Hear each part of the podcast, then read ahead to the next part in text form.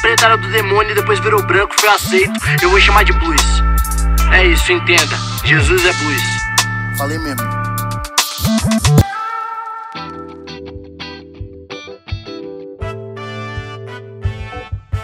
Salve, salve meu povo!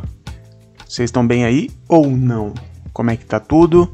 Aqui é o pastor João Paulo Berlofa para mais um episódio aí deste podcast maneirérrimo chamado Jesus, o Negro Nazareno. Hoje é o décimo episódio, olha aí, chegamos no número 10, ok? E é muito importante você ter ouvido o episódio anterior para ouvir esse daqui. Na verdade, é muito importante você ter ouvido os nove episódios anteriores. Mas este episódio aqui, ele é continuação do episódio de número 9. Então, no mínimo, no mínimo, você tem que ter ouvido o outro, tá bom? Porque nós começamos a falar ali da tentação de Jesus, certo? Jesus é batizado e, e ao sair do batismo ele é levado pelo Espírito Santo ah, para ser tentado no deserto. No episódio anterior, eu te expliquei o lance dos 40 dias, do jejum, tá tudo explicadinho lá, tá bom? E hoje a gente vai falar sobre essa segunda parte da tentação, que é de fato Jesus sendo tentado por Satanás. Que eu já não gosto disso desde o começo. Jesus, Deus, sendo tentado pelo diabo, uma criatura dele. Olha só, que coisa maluca. A nossa, a nossa investigação deve começar pelo simples fato de, de não casar muito bem essa informação que está nos dando aqui. Jesus, o próprio Deus, está sendo tentado pelo diabo, uma criatura infinitamente menor a ele. Então, tem uma, me causa uma estranheza essa informação, essa história. Mas está escrito. Então o que, que a gente tem que fazer? Vamos desvendar, né? Vamos descortinar teologicamente o que está acontecendo aqui. Bom, primeiro vamos lembrar aqui qual que é essa tentação. Diz o texto que o diabo chega a Jesus e faz três tentações a ele. E até essas três tentações, elas estão colocadas em ordem diferentes, né? Dependendo do evangelho que você lê. O evangelho de Mateus trata de uma forma, o Evangelho de Marcos não fala isso e o Evangelho de Lucas trata de outra forma. O Evangelho de Mateus diz que primeiro foi a tentação de transformar pedra em pão, o segundo é se jogar do pináculo do templo para que que um anjo pegasse ele lá e não caísse, e o terceiro é se prostrar e adorar o próprio diabo. Já em Lucas, ele inverte a sequência. O primeiro continua sendo pedra em pão, mas o segundo é adorar e o terceiro é o lance do pináculo do templo. Então, para você ver que cada biógrafo de Jesus, ele fala a partir da sua perspectiva e a partir do que ficou sabendo, ok? Falamos bastante sobre isso no episódio anterior. Mas, independente, a gente está aí diante dessa questão. Diabo tentando Deus. E eu não gosto disso. Eu não gosto de um Deus que é colocado à prova eu não gosto de um Deus que é colocado contra a parede.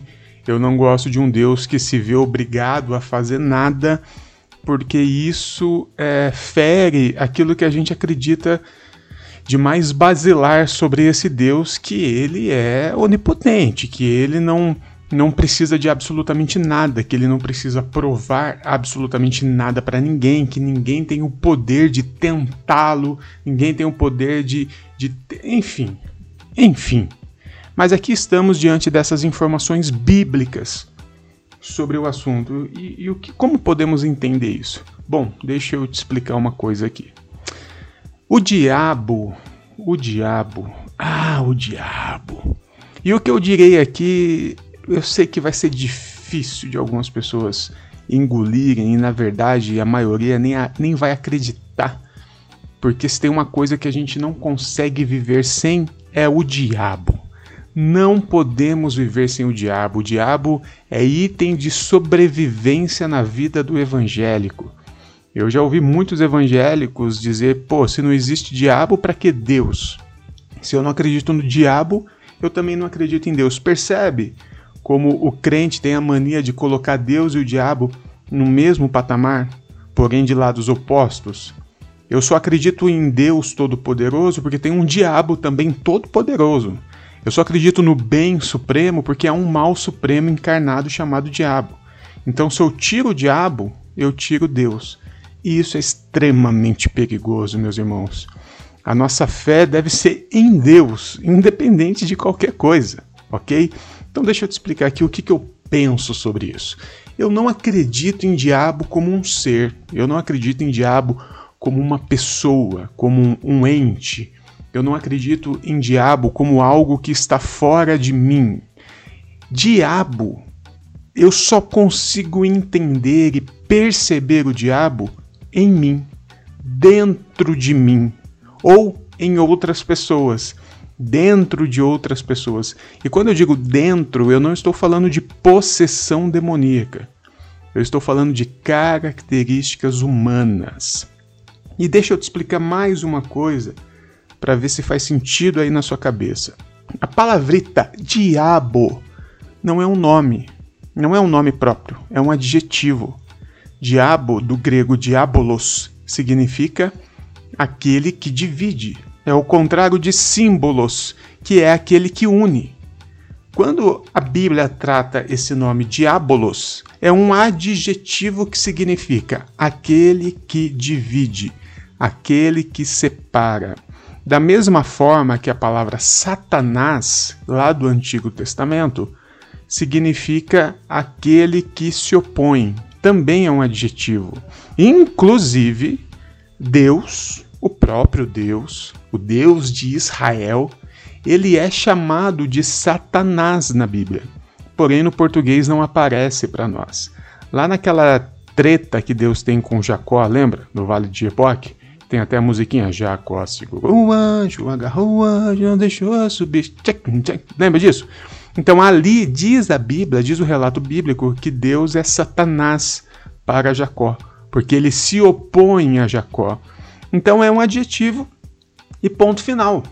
Diabo, aqui no Novo Testamento, também é um adjetivo e ponto final. Quando Jesus fala de diabo, ele não está falando de uma pessoa, ele está falando de uma característica humana. É algo sim que nós precisamos vencer. É algo que nós precisamos vencer não em batalha espiritual de oração, mas nós precisamos vencer porque está em nós. A nossa natureza humana pecaminosa, caída, o velho Adão, o pecado original, tudo isso nos transformou em diabolos, aquele que divide, aquele que tenta dividir tudo, aquele que tenta separar tudo, aquele que se opõe a tudo.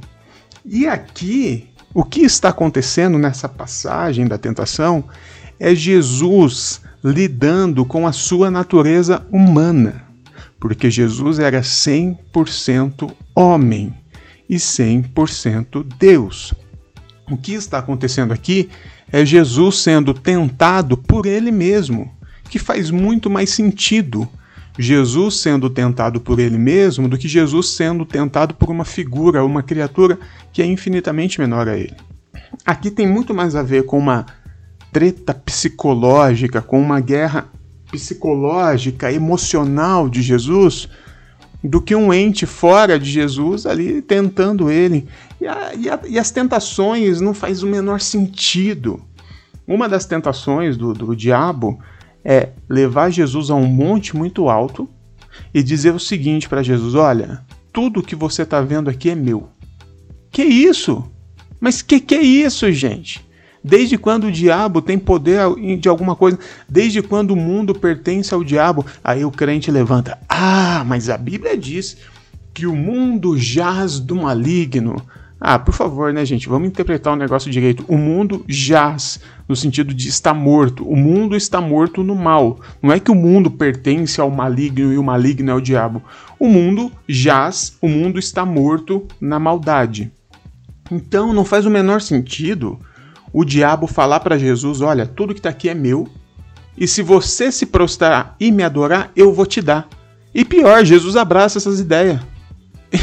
não faz sentido. Tudo o que tem ali não é do diabo, é de Jesus. O que está acontecendo é Jesus numa guerra contra ele mesmo. É Jesus olhando para a humanidade, para a criação, dizendo: Cara, mas tudo isso aqui é meu. Fui eu que fiz, eu sou o Verbo. Tudo foi feito através de mim, como diz João capítulo 1, Hebreus capítulo 1, Colossenses, tudo foi feito através de mim. E por que, que agora eu tenho que me submeter a essa humanidade? É Jesus numa guerra interna com ele mesmo. É Jesus tretando com ele, falando: Cara, se eu quiser, eu posso transformar pedra em pão. Eu faço o que eu quiser. Eu não preciso passar por isso. Eu não preciso iniciar esse ministério. Lembre que Jesus estava iniciando o seu ministério. E Jesus sabia exatamente o que ia acontecer. E ele está ali, eu não preciso passar por isso, eu sou Deus, eu sou o Verbo, eu sou o Filho. Jesus está numa guerra contra ele mesmo. A natureza humana de Jesus tentando a natureza divina de Jesus. E isso faz muito mais sentido, isso tem muito mais é muito mais real para mim quando eu penso nisso. E eu dou muito mais glórias a Deus quando eu penso que a natureza divina venceu a natureza humana, que Jesus conseguiu é, é, vencer essa guerra de cunho psicológico, porque se Jesus era homem, 100% homem, assim como eu, assim como você, nós também conseguiremos vencer as nossas tretas internas, as nossas batalhas internas, todos aqueles momentos que algo tenta dividir, tenta separar, tenta se opor, quando nós tentamos dividir pessoas, quando nós tentamos separar pessoas, quando nós tentamos, quando nós nos opomos a pessoas, quando nós nos opomos às questões do reino de Deus, nós, nós mesmos estamos sendo os próprios diabos, os próprios satanases, se é que existe essa palavra no plural. Mas isso faz muito mais sentido para mim do que eu pensar num ser, num ser fora de mim que fica ali, ah, tentando me pegar. Agora, quando eu penso que isso está em mim, a minha atenção fica redobrada, a minha gratidão a Deus fica redobrada, porque mesmo eu sendo o próprio diabo, Deus está ali comigo, tentando me livrar desse maligno, e aí até faz mais sentido a oração de Jesus no Pai Nosso, quando ele diz: Pai, livra-nos do mal. É Pai, livra-nos de nós mesmos. Livra-nos das nossas vontades, das nossas próprias vontades. Livra-nos de queremos ser o nosso próprio rei, o nosso próprio dono. Livra-nos do reino do eu e nos inclua no reino de Deus. Faz mais sentido, faz não? Bom, não sei se para você faz, mas para mim fez e é nisso que eu acredito, e dessa forma eu sigo muito mais feliz do que ficar pensando naquele ser vermelho de chifre de rabo fazendo. é isso aí, meu povo. Eu vou ficando por aqui. Eu sou o pastor João Paulo Berlofa e eu sempre peço para você me seguir lá nas redes sociais, porque eu estou sempre postando textos e outras informações, a gente faz lives, enfim. Me segue lá no Instagram, arroba pastor JP Berlofa. Também tem a Igreja da Garagem, arroba Garagem Mogi. E também tem o Coletivo Inadequados, arroba Coletivo Underline Inadequados. E o Movimento Inadequados, que é Somos Underline Inadequados. Valeu, tamo junto e que Deus nos livre do diabo!